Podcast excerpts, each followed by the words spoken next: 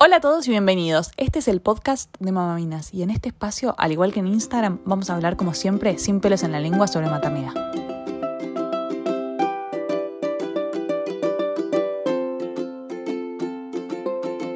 Hola, hola, bienvenidos. Estamos acá en un nuevo episodio de Mamaminas, el podcast. Hoy em, entrevistando y charlando con Eva Cueto, que es médica pediatra, que ustedes ya la habrán escuchado por ahí rondar por Mamaminas porque siempre nos acompaña y nos ayuda con su información. Y hoy vamos a hablar un poquito con Eva sobre eh, los cólicos, que es un tema que a todas las madres eh, nos preocupa cuando tenemos bebés chiquititos. Hola Eva, ¿cómo estás? Bienvenida. Hola Vicky, ¿cómo va? ¿Todo bien? Bien, ¿y vos? Excelente. Acá preparada para charlar sobre cólicos, el gitazo de la crianza del primer tiempo de vida. Gitazo y también es un tema que, a todas nos, nos vuelve loca en su momento. Yo me acuerdo que con, Vicente, mi primer hijo, flashé con, con cólicos y, la, verdad que la pasé mal. Como que si hubiese tenido información, que esa, esa de la copada que tenés vos, hubiese sido todo mejor. Así que bueno, nada, contanos un poco qué son los cólicos, cómo se diagnostican, si, si es que qué es lo que se cree, bueno, no sé, vos sabés mejor. Vamos a hablar un poquito de mitos y algunas cuestiones que están circundando el tema cólicos. Cólicos del lactante, que también lo pueden escuchar como disquesia del lactante.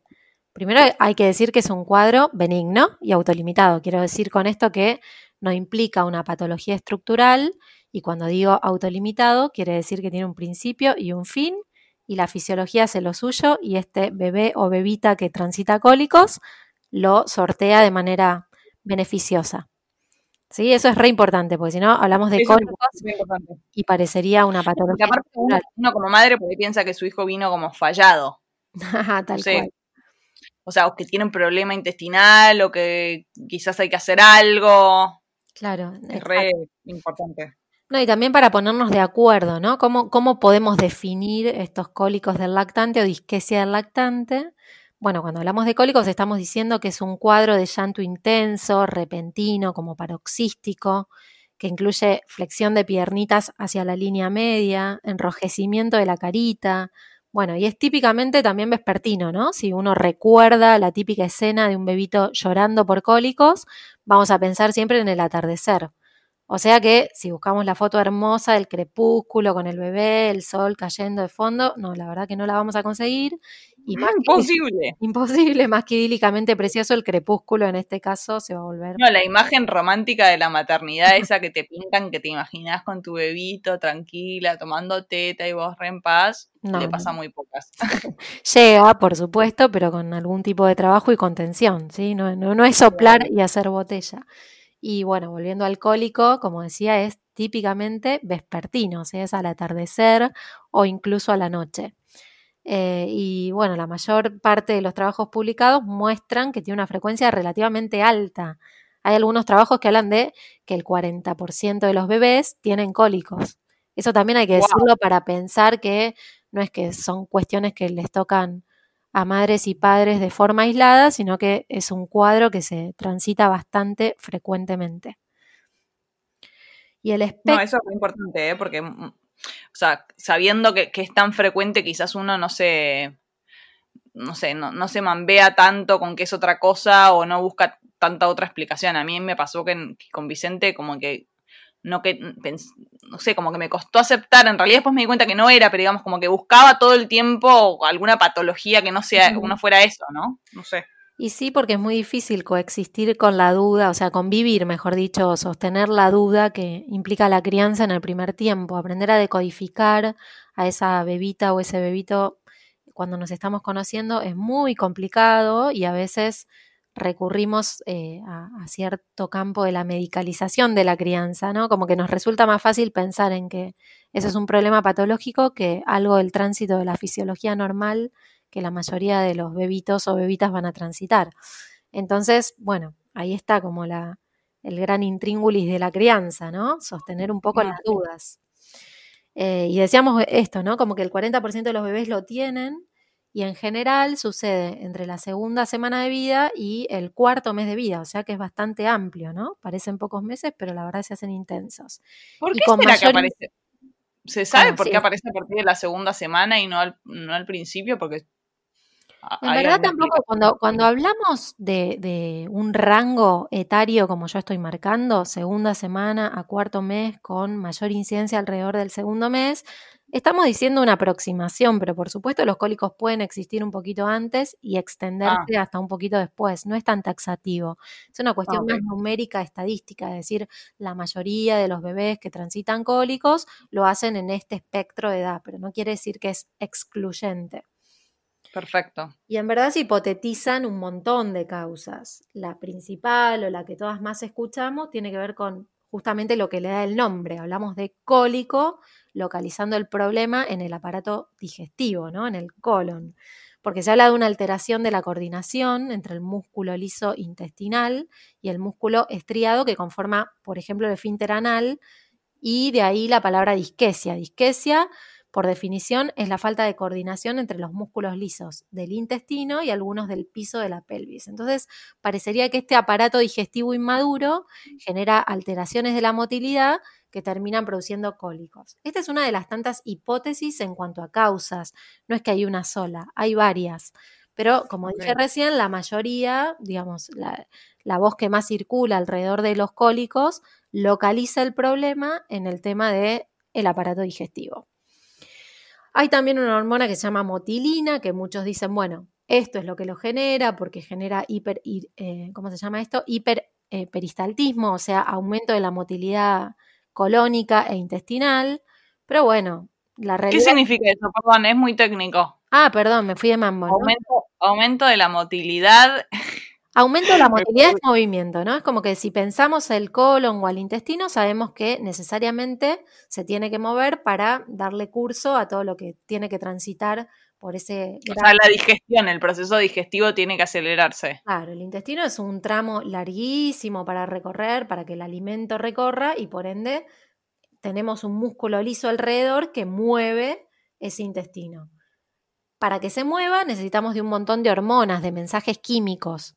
La motilina es una de ellas y hay algunos ah. trabajos que dicen, ok, lo que lo genera evidentemente es un aumento de la motilina por aumento del peristaltismo, pero hay otros trabajos que dicen lo contrario, quizás sea por la motilina baja. En fin, todo este trabalenguas que quiero armar, lo armo para decir, no está aclarada la causa. De nuevo, la mayoría de las hipótesis van eh, por el tema de la hipótesis de que sea digestivo el problema, pero no se sabe con certeza. Siguiendo con la hipótesis que tiene que ver con el intestino, sabemos que la microbiota intestinal también juega un rol indispensable. De microbiota últimamente podemos escuchar varias cosas porque la verdad es que por suerte se está investigando mucho y es el conjunto de las bacterias de las buenas, o sea, los microorganismos que colonizan nuestro cuerpo y que cumplen funciones elementales en la inmunidad y en tantísimas otras funciones orgánicas. Entonces, la microbiota, aún inmadura en las primeras, eh, en, el primer tiempo de la vida, también podría ser el tema de por, el cual transitamos un cólico. O sea, te pregunto, pregunto, porque ah, yo tenía también esa teoría con Vicente de la microbiota eh, y le di los, probióticos estos para bebés especiales. Em, y sinceramente, como que creo que fue más un placebo para mí que para él, como que no noté muchísima diferencia, o sea que tampoco, no sé. Exactamente. El problema es cómo haces para diagnosticar, o sea, no se puede diagnosticar que sea por una causa o por la otra, porque no se puede estudiar y decir, bueno, este bebé tiene un problema en intestino o este problema tiene un bebé de, de microbiota. No, totalmente. Además, no es un problema, es entender el organismo de un bebé que recién llega a la vida como un proceso de adaptación a la vida extrauterina que es lento, ¿no? Entonces, nacemos, por supuesto, con un intestino que es aséptico y a medida que el bebé va tomando la teta y tiene contacto con la piel de la mamá, etcétera, su colon y todo su tramo intestinal se va colonizando. Pero esto es un proceso lento, no es un proceso abrupto y que de un día para el otro está, eh, digamos, ya maduro y de hecho, un momento, un momento de colonización de bacterias que dicen que es súper importante es el momento del parto. Exactamente, el momento del parto. Recién ahí, digamos, eh, cuando estamos adentro del útero, estamos en un ambiente absolutamente aséptico. En el canal del parto y luego con la lactancia, lentamente este colon se va llenando de lactobacillus y otro tanto de microorganismos que van formando el microbioma, tanto de la piel como intestinal, y esto cumple funciones indispensables desde lo inmunológico y muchísimo más. Entonces, la hipótesis de trabajar con probióticos, el tema de los cólicos, si bien hay trabajos que apoyan, o sea, trabajos científicos que dicen sí, ok, podrían dar bien el tema de los probióticos, la verdad es que no se sabe a ciencia cierta y pensándolo más desde la fisiología, es algo que tiene que suceder, digamos, que el cuerpo solito se vaya colonizando de estas bacterias que son indispensables. Así que es una de las tantas adaptaciones que hacemos a la vida extrauterina. No, así que, perdón, yo quiero aclarar, porque yo me volví loca, porque esos probióticos eh, no se consiguen mucho acá en Argentina. No, y la mayoría son de repente Sí, son re difíciles de conseguir. Y no sé por qué a mí me llegó la versión, viste que una, una te cuenta que la otra, y yo me empecé a desesperar porque decía, bueno, listo, ok, si esa es la solución, ¿cómo los consigo acá? Claro. El tema es que quizás sea como una especie de reducción medicar con probióticos, porque en un punto, como te dije, la teoría de que es un problema digestivo es solo una teoría. Hay tantas otras que localizan el problema en lo neurológico y dicen, por ejemplo, ¿no? Por ahí me pongo muy técnica, pero quiero contar que en los primeros tiempos de la vida la corteza cerebral del bebé, o sea, la parte más externa del cerebro, está en exponencial crecimiento. Y mientras esto crece, predominan más vale las respuestas subcorticales, que son más primitivas desde el punto de vista de las respuestas cerebrales. Entonces, no solo hay una hipótesis que tiene que ver con lo intestinal, sino que hay hipótesis que tienen que ver con lo neurológico. Claro, bueno. Seguiríamos con más hipótesis para el tema de los cólicos, que no, puede ser que un, algo tenga tantas hipótesis y tan pocas certezas. En verdad puede ser porque la gran incógnita de la existencia es así, es exactamente así. El problema es que convivamos mejor con la duda, o sea, mejor, más que problema es una invitación a convivir mejor con aquello que no podemos decodificar y darle un entendimiento racional tan profundo. Por eso es tan importante con los bebitos apelar a la conexión, ¿no? Porque más allá de que esto sea por la microbiota o por la respuesta neurológica primitiva o por lo que sea, la realidad es que lo que necesitan es muy poquito y es no otra cosa que contención, contención, UPA, masajitos, no tanta medicación, ni probióticos, ni otra, no sé, por ejemplo, el famoso factor AG que ha generado estragos en los 80s y ventas, pero masivas. Y la verdad es que... Qué ¿Cómo? Qué loco eso. Yo había leído una teoría del factor AG que mm, no sé si es real o no es real, pero que decía que en realidad lo que tenía el factor, como que tiene el factor AG en su componente tiene una parte de alcohol, entonces medio cuando le dabas el factor AG, medio lo ponías en pedo al pibe. no, sé si para tanto, pero tiene simeticona, que, que es un regulador de la motilidad intestinal. Viste que hoy hablamos así de palabras difíciles y mencionamos la motilina, etcétera. Bueno, como que el músculo liso del intestino sería el blanco de acción del factor AG. Eso ah. sería un poco. Pero bueno, la cuestión es que lo que sabemos es que más que apelar a, la industria farmacéutica, hay que apelar a, conocimientos un poquito más ancestrales que tienen que ver con la conexión y con, con el porteo y con imitar aquellas condiciones eh, que tienen que ver con la vida intruterina, ¿no? Como que si uno piensa en qué condiciones fue gestado ese bebé y luego reproduce esas condiciones fuera del útero, lo más probable es que ese bebé esté más cercano a la calma que en, este, en esta foto que describimos del, bebito irritable, en malestar. para, eso te iba a decir, bueno, nosotras, yo ya lo sé, porque con Eva ya lo grabamos a esto una vez y tuvimos muchos problemas técnicos. Entonces, me re gustó la vez que hablamos, que no salió al aire porque, porque tuvimos problemas técnicos, la teoría de, de la exterogestación, que está re buena para entenderla como que me encanta hablar de exterogestación, primero porque entrecruza lenguajes, porque en verdad todo lo que apoya la teoría de la exogestación, exterogestación o gestación extrauterina viene más del universo de la biología que de las ciencias médicas. Entonces me, copa para leer otras cosas diferentes. Em, bueno, vieron que estamos todos de acuerdo que en teoría somos los, humanos, los animales de esta tierra, que somos los más evolucionados, ¿no? Eso nos contaron desde la escuela, somos los mamíferos más evolucionados. Bueno, entonces yo me hago la pregunta, ¿cómo es que si somos los más evolucionados, de repente nacemos tan indefensos? De hecho, somos los que más indefensos nacemos. ¿Seremos? Sí. Bueno, yo tanto de biología no sé. Sé que, digamos, la zoología, que es la rama de la biología que estudia los animales y, que incluso eh, divide a las crías en aquellas que nacen indefensas de las que no, le dice a las crías que necesitan de un otro para que los cuide, que son altriciales. Esa es la palabra difícil que te tira la biología para contarte what. what. No, dice las crías que necesitan de un otro cuidador indispensable para la supervivencia son crías altriciales. Esto lo usa más que nada, si no estoy confundida, para hablar de aves, pero también lo extrapola al comportamiento mamífero. Entonces, desde ese punto de vista, no somos la única especie mamífera indefensa, pero sí una de las más indefensas y para colmo está esto de que en teoría somos los más evolucionados. Así que ahí, no sé, uno instalaría algún tipo de contradicción, ¿no? Tal cual. somos los más evolucionados, pero los que nacimos menos evolucionados. Claro, yo no sé si es porque soy del campo, pero vi varios partos de, caballos, va de yeguas, en verdad, y cuando nace el potrillito, nace en condiciones de deambular y camina, claro, camina y va por su alimento, digamos. O sea que es una situación que le garantiza la supervivencia. Una cría humana claramente no puede sobrevivir por sí sola y la biología le diría que tiene un comportamiento, como dije esta palabra difícil, altricial, ¿no? Entonces, el bebé humano es una cría altricial para ponernos de acuerdo. Bien, ahora, ¿por qué nacemos tan indefensos en comparación con otras especies?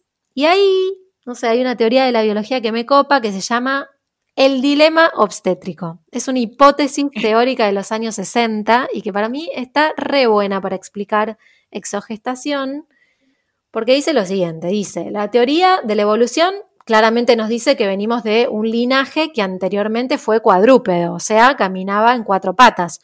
estoy hablando de los primates que nos anteceden.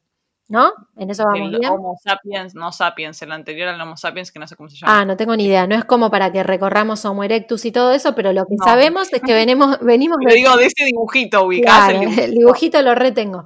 De los primates que nos anteceden, la mayoría fueron cuadrúpedos hasta un punto que, si mal no recuerdo, es el Homo erectus, que empezó a bipedestar. Y este cambio adaptativo de caminar en cuatro patas para pasar a caminar en dos genera cambios anatómicos bien específicos, entre ellos una estrechez pelviana, es decir, la pelvis de las hembras que caminan en dos patas es un poco más estrecha en comparación a nuestros pares cuadrúpedos, digamos. Ok, clarísimo. Y, esto genera un dilema obstétrico, va, dilema en estos términos, en que por un lado necesitamos de esa pelvis más estrecha para que la locomoción, o sea, para que caminar en dos patas sea sencillo desde lo sustentable, digamos, que no gastemos tanta energía en la deambulación. Pero eso genera un, tema, un temazo con eh, el tema de los partos. Y para cómo tenemos un agregado más. El humano, en comparación con otros primates, tiene un cráneo un poco más grande. Nacemos con un cerebro un poco más desarrollado, si bien indefensos, pero el cráneo en tamaño es más grande. O sea, pelvis más chica para deambular, con un cráneo más desarrollado para, en teoría, ser los más evolucionados de esta Tierra. ¿Se entiende? Perfecto, ¿no? que me estoy figurando el dibujito del, del, cráneo grande queriendo pasar por la pelvis, entonces lo que me imagino es que el, tiempo de gestación bueno, ya lo sé, pero porque ya lo hablamos antes, pero... de alguna manera es como la, digamos, la pelvis de una hembra humana no lograría gestar un mamífero que nazca en las mismas condiciones que nacen la mayoría de los mamíferos, que serían en condiciones de garantizar la supervivencia. Claro, digamos, nosotros tenemos una gestación intrauterina de por lo menos nueve meses, un promedio. Y después siguen los siguientes meses para garantizarnos que estemos en las mismas condiciones en las que nacen otros mamíferos. El tema es, el único mamífero que tiene esta especie de exogestación, o sea, que continúa la gestación más allá de la vida placentaria, es el canguro, ¿sí? Los marsupiales. Pero a la vez tienen un órgano externo, que es el marsupio, esa especie de bolsita donde ponen a las crías, que garantiza que esta gestación pueda seguir continuando. Nosotros no, nosotros somos como una especie de híbrido extraño en ese sentido, porque tenemos crías que necesitan de nosotros 100% para garantizar su supervivencia pero no contamos con ningún órgano externo para hacerlo. Sí contamos con brazos, con mimos, con porteos. Ahí nos quedó mal, nos quedó mal la evolución. no sé si mal, es lo posible para justamente garantizar la evolución de este cráneo que tiene que seguir desarrollando, va, no el cráneo, sino el cerebro, el cráneo sería como el, continente que aloja este encéfalo que tiene que seguir creciendo y la condición que encontró en la naturaleza es esta. Ok, el parto es de nueve meses, pero lo que, lo que subsigue al parto también tiene que estar con condiciones bastante similares a las intrauterinas. Los bebés necesitan estar calentitos, bien nutridos, cuidados y, de nuevo, lo más parecido a cuando estaban adentro de la panza.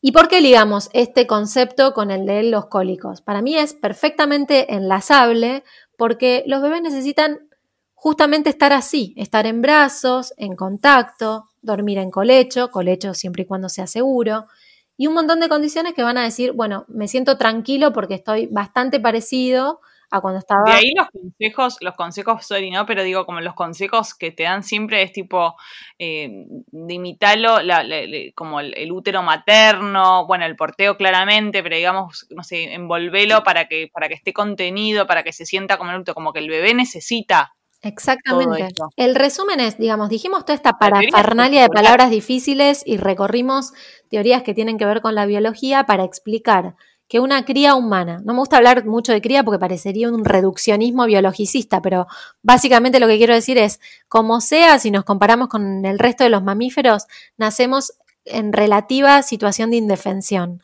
Necesitamos de un otro que nos cuide permanentemente en los subsiguientes meses del nacimiento y no que nos cuide y nada más y nos ponga en una cuna alejada. Necesitan ese contacto estrecho con el adulto cuidador.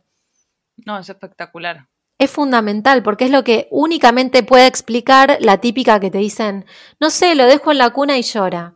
O Para, ahora sí me acordé, me, estaba acordando de también otra de estas teorías que también así que, que, tienen que ver con la biología, que a mí siempre me pareció súper lógica, em, que es que si uno se pone a pensar en una madre con un, con un bebé recién nacido en el Paleolítico, el bebé necesita dormir al lado de la mamá por una cuestión de supervivencia. Totalmente. Porque, porque si no, se lo come el, león de al lado. Entonces, este, este tema de los llantos es que el bebé llora por, por, ese instinto de supervivencia, porque el bebé por ahí está en una cuna con los ojos, con la luz apagada, y él no sabe si está, o sea, sus células biológicas, como, no sé cómo explicarlo, porque yo no tengo todas tus palabras técnicas especiales, pero digamos como que sus células no saben si él está solo en un cuarto cuidado o si está solo en el medio de la selva y se lo va a comer un león. Exacto, la, la realidad es que lo que sí sabe un bebé es que necesita de un otro cuidador permanentemente. Y esa permanencia explica por qué, lo que decía hace un ratito, ¿no? La típica que vienen las madres o los padres y te dicen, eh, no sé, lo dejo en la cuna y llora, me voy al baño y llora, porque necesita contacto estrecho. No queda otra explicación. Esto, ojo, no estoy haciendo apología de, una especie de tortura materna donde no podamos ir al baño. No estoy diciendo eso, porque si no parecería un, un mensaje. Estás sometiendo a eso, no, lo que estoy diciendo es clarísimamente lo que va a demandar el bebé por supervivencia es un contacto extremo y estrechísimo con sus adultos cuidadores. Por eso tenemos que ser, en lo posible, muchos, en un principio íntimamente la mamá y esas figuras indispensables y después ampliar la red para poder sostener y criar eh, lo más similarmente posible a las condiciones intrauterinas como propusimos hace un ratito.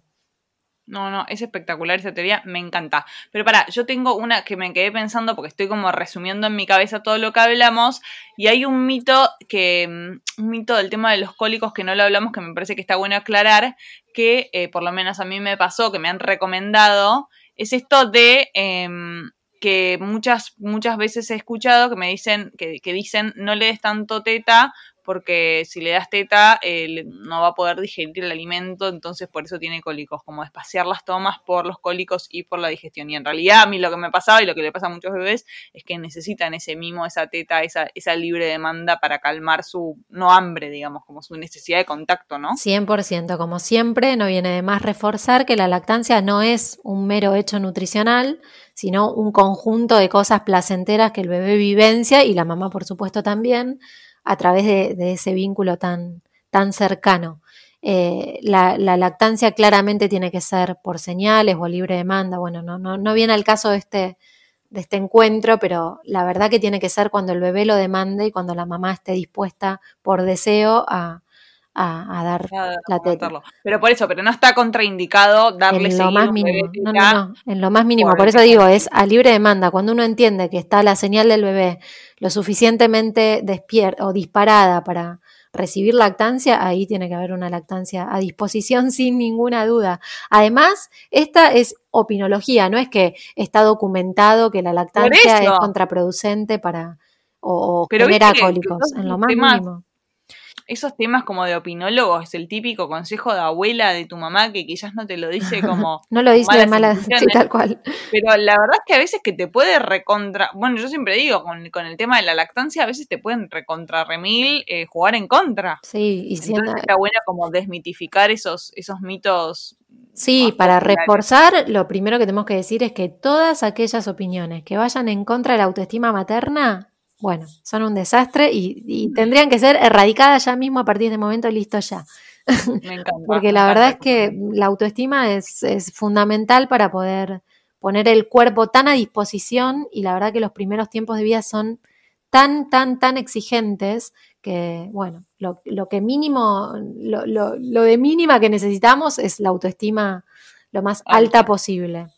Sí, sacar afuera las culpas, ¿no? Sacar afuera las culpas, eh, no, no, no, dejarnos atravesar tanto por discursos que tengan que ver con, con, con mitos de ese estilo, como, ay, no, tu, tu, leche le hace mal, o tu leche es la que le causa cólicos, o le estás dando mucho o le estás dando poco, porque nada de esto se pudo documentar en la literatura pediátrica, en lo más mínimo.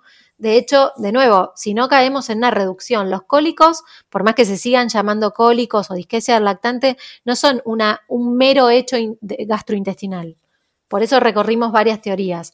Está, por supuesto, lo gastrointestinal jugando eh, o generando algo de todo este cuadro, pero no es lo único. También se habla de lo neurológico, de lo vincular. Digamos, es una conjunción de cuestiones que determinan que esta criatura aún inmadura inmadura desde la óptica adulta, tampoco es que sea inmaduro, tiene su fisiología lista para atravesar estos primeros tiempos de vida, siempre y cuando haya, exista un adulto dispuesto a acompañar este proceso. Por eso hablamos de exogestación.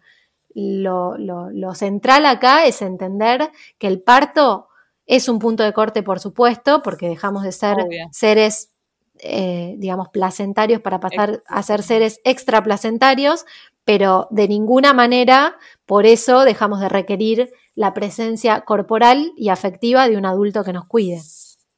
Espectacular, súper claro. De hecho, creo que después de toda esta conversación no entiendo por qué, perdón, ¿eh? ¿Por qué no le cambian el nombre a los cólicos y le ponen otra cosa? Le ponen crisis, crisis, o sea, ¿viste que está lleno de crisis? O sea, la crisis del segundo, pero que le pongan crisis, ya está.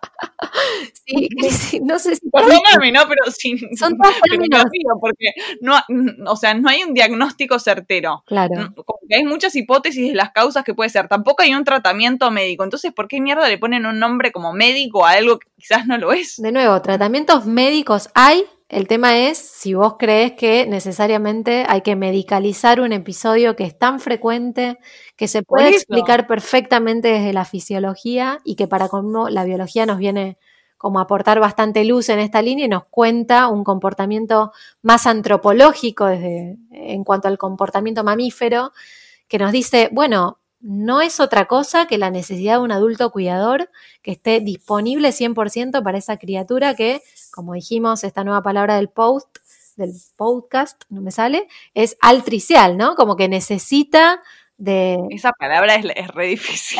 ah, pero a mí me copan las palabras. Es muy difícil. Soy medio nerda y me gusta la biología y esto está buenísimo. De nuevo, era, es una palabra más vinculada al comportamiento de las aves. Para, yo quiero contar una cosa. Que la, otra vez cuando grabamos el, el, podcast que no salía a la luz, hablamos de los marsupiales y yo le tuve que preguntar. sí, hoy no, viste, hoy te lo, te lo dije. Para que nadie se sienta mal con el vocabulario. Perdón. No, está bien. ya estamos frente a una... todos tenemos tu, vocabulario tan amplio. Es nerd. Tan completo. Pero bueno, nada, me parece que quedó súper claro que estuvo buenísimo. Eh, y que ojalá que con este podcast podamos ayudar a, muchas mamás y muchas familias que están atravesando eh, esta etapa de cólicos que la verdad es un, es un, son unos meses complicados. Son unos meses complicados, los podemos disminuir la tensión conociendo que no es nada del espectro patológico, que cuando ponemos el cuerpo y la afectividad a disposición, los bebitos la pasan mucho mejor y por ende nosotros también. Sí, espectacular. Me encantó. Bueno, nada, gracias Eva por este podcast tan completo y nos vemos próximamente para grabar otros podcasts porque vamos a ir grabando así podcasts por temas para que los puedan ir escuchando según su, sus necesidades y su interés. Muchas, muchas gracias. Seguimos prometiendo trabalenguas nerdos con palabras difíciles. mucho más. Me olvidé de decirles a todas, para que la busquen, em, para más info y para consultas, lo que, lo que quieran, Eva está en Instagram y la encuentran con arroba eva-pediatra. Así que por ahí la pueden buscar para contactar este ser de luz tan bueno y esta profesional tan copada. Un beso enorme. beso gigante. Besote. Gracias por escucharnos. Esto fue Mamaminas el podcast. Si este episodio te gustó, no dudes en compartirlo con quien creas que le puede interesar. También nos puedes encontrar en las redes, como siempre, en Instagram, en arroba mamaminas, con doble M en el medio. Y si este canal te gusta, no dudes en suscribirte para poder recibir notificaciones de próximos episodios. Nos vemos. Muchas gracias.